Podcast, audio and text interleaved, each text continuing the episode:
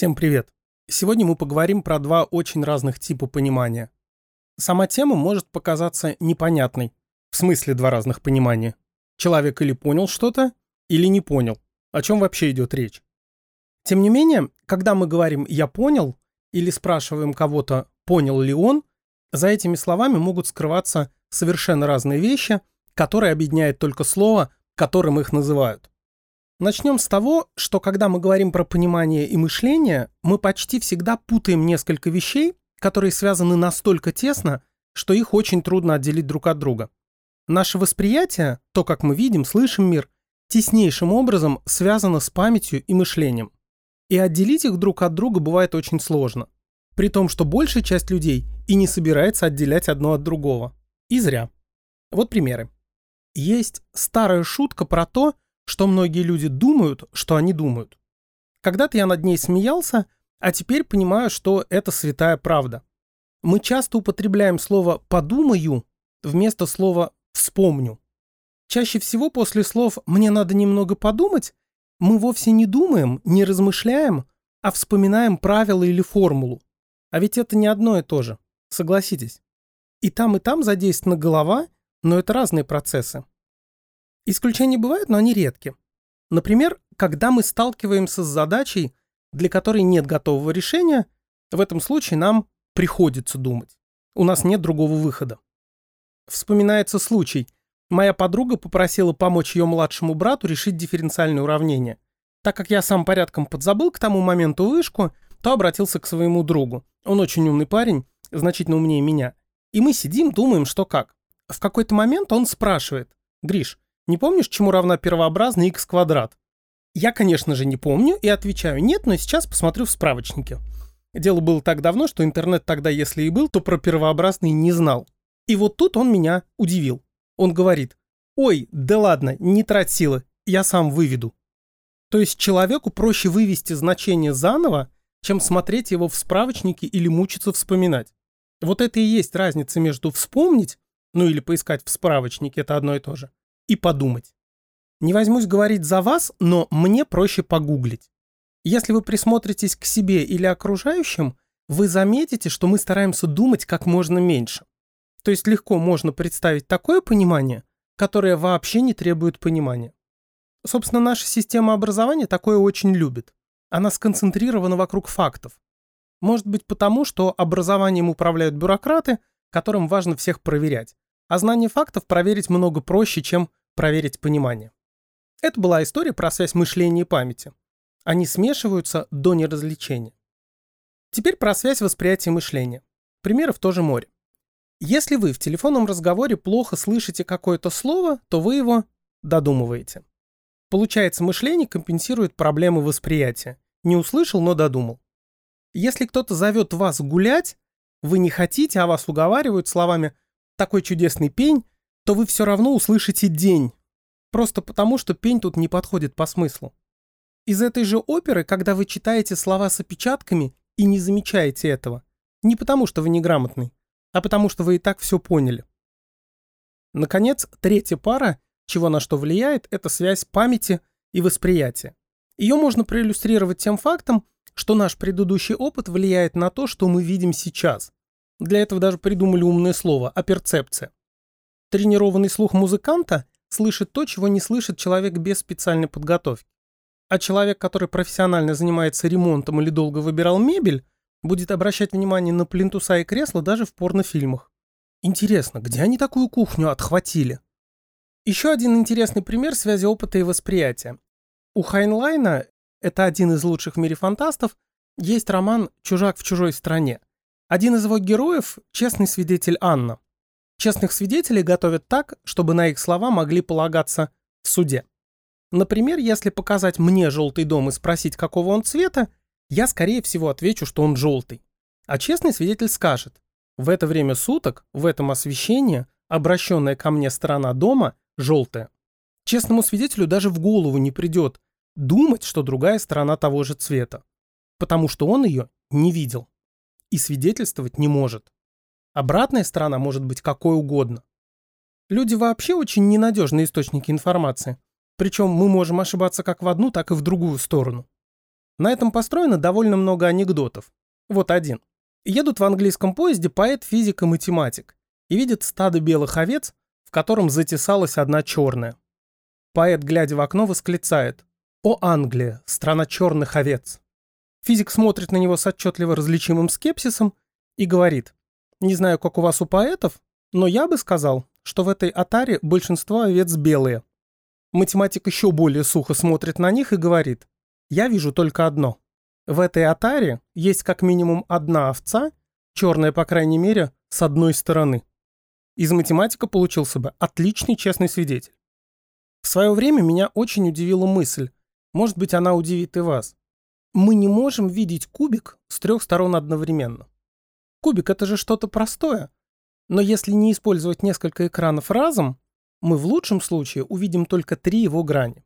Еще раз, мы не можем одномоментно Запомните это слово, оно нам позже пригодится. Видеть все стороны куба. Наше представление о кубике носит синтетический характер. В памяти собираются и складываются несколько наших знаний о кубике. Мы просто знаем, что у кубика 6 граней, что он, даже если мы не видим сейчас другие его стороны, он одного цвета. Мысль о том, что хулиганистые эльфы его перекрасили, пока мы не видим, нам в голову не приходит. И хорошо, что не приходит. Это была первая история про связь мышления, памяти и восприятия, о том, что это единый монолит, в котором мы легко одно подменяем другим. Теперь будет совсем другая история, но в ней есть что-то, что объединяет ее с первой. Никто не будет спорить с тем, что зрение и слух различаются. Помимо того, что там разные рецепторы, разные участки мозга и все такое, есть еще одна очень важная разница. Приготовьтесь, сейчас будут длинные слова. Зрение симультанно. То есть мы видим разом всю картинку одновременно. А слух диахроничен. Диа – через, хронос – время, диахроничен, то есть через время. Что имеется в виду? Чтобы услышать конец ролика, надо посмотреть начало. Понятно, что можно перематывать, но все равно это движение по временной прямой. Одновременно услышать все звуки сообщения мы не можем. Вот что означает диахроничность. Эта фундаментальная разница для многих определяет любимый вид подачи информации. Я вот больше люблю тексты, потому что работа с ними ближе к симультанному одномоментному восприятию. Да, там тоже читают предложения по порядку от начала к концу, но вообще ты видишь абзац целиком. И время доступа к любому месту абзаца много меньше, чем в случае с видео или подкастом. Мне проще ориентироваться в тексте. А в видео я максимум могу увеличить скорость. Отчетливое понимание этого, кстати, накладывает некоторые ограничения – кто хорошо учился или обладает вкусом, знает, стилистическое требование к письменному тексту – это убирать повторы, заменять слова синонимами, местоимениями. Для текста это оптимально. Мы всегда можем вернуться глазами к тому, о чем шла речь. Получается не скучно и понятно. А в подкасте местоимений надо избегать. Потому что человек сосредоточен только на том, что слышит. Если местоимение обозначает что-то, что было сильно раньше – то человек может запутаться, что к чему относится. Вывод. В подкастах можно не стесняться повторов, слушатель зато не запутается. Развлечение одномоментного, симультанного и диахронического, то есть растянутого во времени восприятия, приводит нас к одной чудесной вещи. Если бы мне про нее сказали в школе, возможно, я бы полюбил алгебру. Но я об этом узнал недавно, поэтому в школе алгебру не любил. У всех была геометрия. Ее характерной чертой является то, что на каждом этапе рассуждений надо понимать, что ты делаешь сейчас и ради чего ты это делаешь.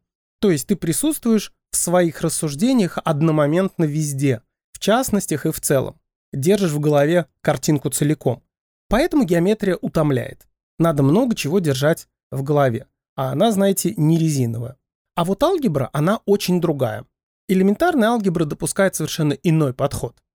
Например, геометрически решить задачу, пересекаются ли какие-то две фигуры, можно через построение. Нарисовать и посмотреть, пересекутся ли. Алгебра решает эту задачу иначе. Есть уравнение одной фигуры, уравнение другой, и если у системы из этих уравнений есть общие корни, значит фигуры пересекаются. То есть, если вы решаете задачу алгебраически, вам вообще не надо думать. Вы просто совершаете алгебраические преобразования. По схеме, по шаблону. От одного шага к другому. Можно даже не понимать, ради чего это делается. Или решить систему уравнений для кого-то другого, не зная сути задач.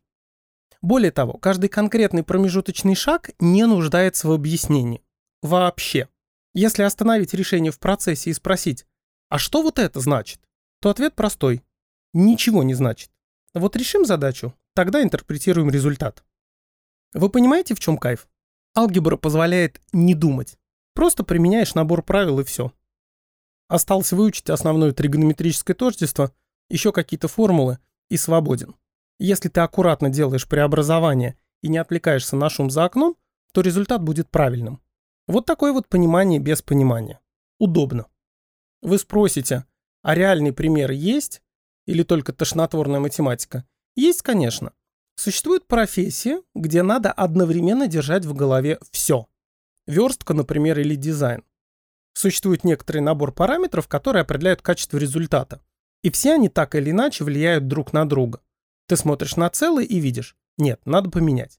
Но если ты поменял одно, поменялось другое опять нехорошо. Поменял второе, исказилось третье, и первый тоже куда-то поехал. Так можно бегать бесконечно. Это типичный пример верстки текстов. Размер, формат страницы, объем текста, размер текста, начертания, расстояние между строчками, отступы. Все эти и некоторые другие параметры влияют на целое. Изменяя их, можно получить красивую страничку. Немного похоже на то, как гоняешь пузырь под только что наклеенными обоями. Врач-диагност – еще один пример такой симультанной одновременной работы, которая требует одновременного присутствия во всех точках задач и понимания того, что ты делаешь на каждом этапе. Хороший диагност одновременно видит пациента со всех сторон и отслеживает все параметры, на которые влияет и которые там есть. Такие работы требуют, конечно, совершенно нового уровня понимания. Это высшая форма профессионализма. Правда, ситуация зависит не только от вида деятельности не только от работы. Самую сложную работу можно не свести до элементарной. Если человек не хочет думать и напрягаться, его никто не заставит. Например, врач, который не хочет держать в голове картину целого и много думать, ему проще подменить мышление памятью и на каждый набор симптомов выдавать готовый рецепт. Я могу ошибаться, но запуганные риском судов американские врачи так и поступают. Вот прецедент, я делал все по правилам, какие ко мне, если что, претензии. Кстати, предельной формой такого алгебраического лечения является медицинская нейросетка. Искусственный интеллект, воспитанный на миллионах правильных диагнозов реальных врачей. По сути, это преобразование начальных данных в конечный вывод, как в алгебре. Но между начальной и конечными точками понимания нет. Результат иногда получается даже лучше, чем у живых врачей, но проблема в том, что эта система не может выйти за пределы базы тех примеров, на котором эту сетку научили. Ничего нового она не вылечит. Учитывая все вышесказанное, полезно оценить вашу предполагаемую или настоящую работу. Предполагает ли она думание и понимание целого, одновременно со всех сторон. Или же ваша работа совокупность шагов. Именно профессии первого типа – страховка от Альцгеймера в старости. Ну, не 100%, но шансы повышаются. Наконец, самый естественный пример необходимости держать в голове целую картинку – это общение. Совсем здорово, если ты понимаешь, ради чего ты общаешься, и то, что ты уже говорил.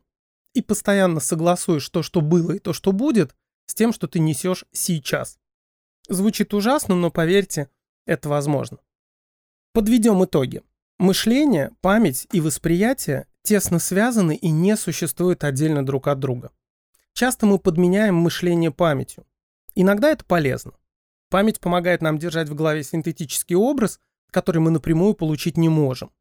Такое синтетическое понимание полезно для сложных видов деятельности, в которых профессионализм предполагает присутствие в каждой точке рассуждения, как в геометрии. Типичный пример такой работы – врач-диагност. Противоположность представляет алгебра или работа, предполагающая деятельность по алгоритму. Там не нужно понимать все – не нужно держать в голове полную картину. Достаточно знания схемы. Такую работу можно поручить неумному, но старательному человеку. Состояние, когда ты видишь какую-то проблему со всех сторон одновременно, когда присутствуешь в каждой ее точке, офигительное. Поверьте, у меня такое пару раз бывало, это незабываемо. Чего я вам, собственно, и желаю. Но выбор в любом случае за вами. И что бы вы ни выбрали, вы будете правы. Смотри подкаст от 10 августа. Хорошего вам дня и спасибо за внимание.